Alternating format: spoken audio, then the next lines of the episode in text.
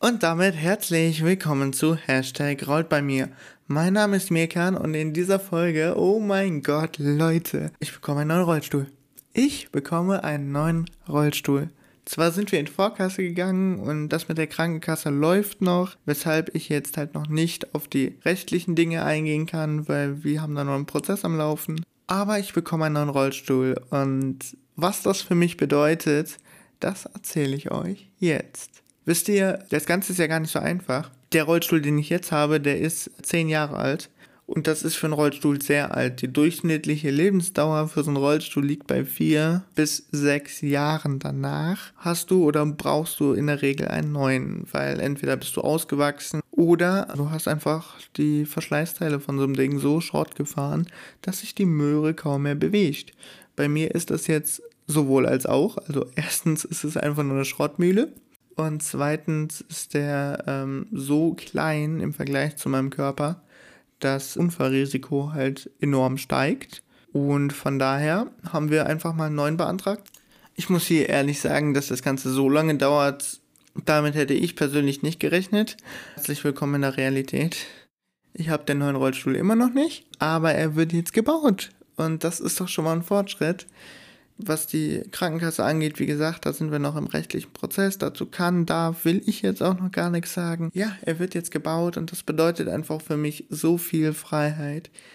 Es ist der Wahnsinn, sich nicht mehr zweimal am Tag hinlegen zu müssen, weil man ja Rückenschmerzen hat und sich denkt, boah, wie soll ich denn jetzt noch den restlichen Tag aushalten? Sich keine Gedanken mehr darüber zu machen, kann ich denn jetzt mit meinen Kollegen rausgehen oder kratzt mein Körper bzw. die Kraft einfach vorher ab, weil der neue Rollstuhl, und das ist mein absolutes Highlight, hat einen Restkraftverstärker.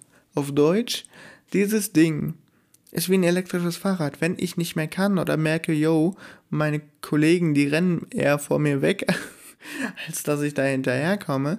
Und ich kann mich mit denen ja gar nicht mehr richtig unterhalten, weil ich mehr beschäftigt bin, hinterherzukommen. Dann habe ich eine Steuerzentrale, das sieht ein bisschen aus wie der Rollstuhl von X-Men. Habe ich dann eine Steuerzentrale, an der kann ich drehen und dann bekomme ich Unterstützung. Sprich, hinten ist ein Rad, das sieht man so nicht, also sieht man schon, ist aber nicht auffällig. Und das schiebt mich dann an. Und egal, ob es berghoch geht, ob es bergab geht, ob es äh, Schotter, ob es Pflastersteine sind, ist es scheißegal. Ich werde mit dem Ding fast gut. Sand kapituliert er, aber das erwarte ich auch gar nicht. Ja, mit dem Teil werde ich so frei sein.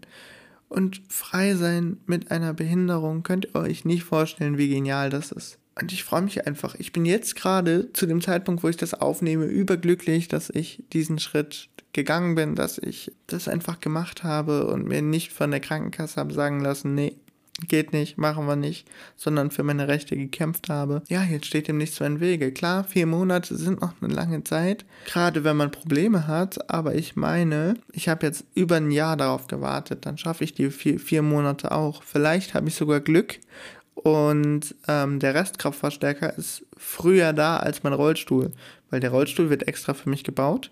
Der Restkraftverstärker muss ja nur angeschlossen werden.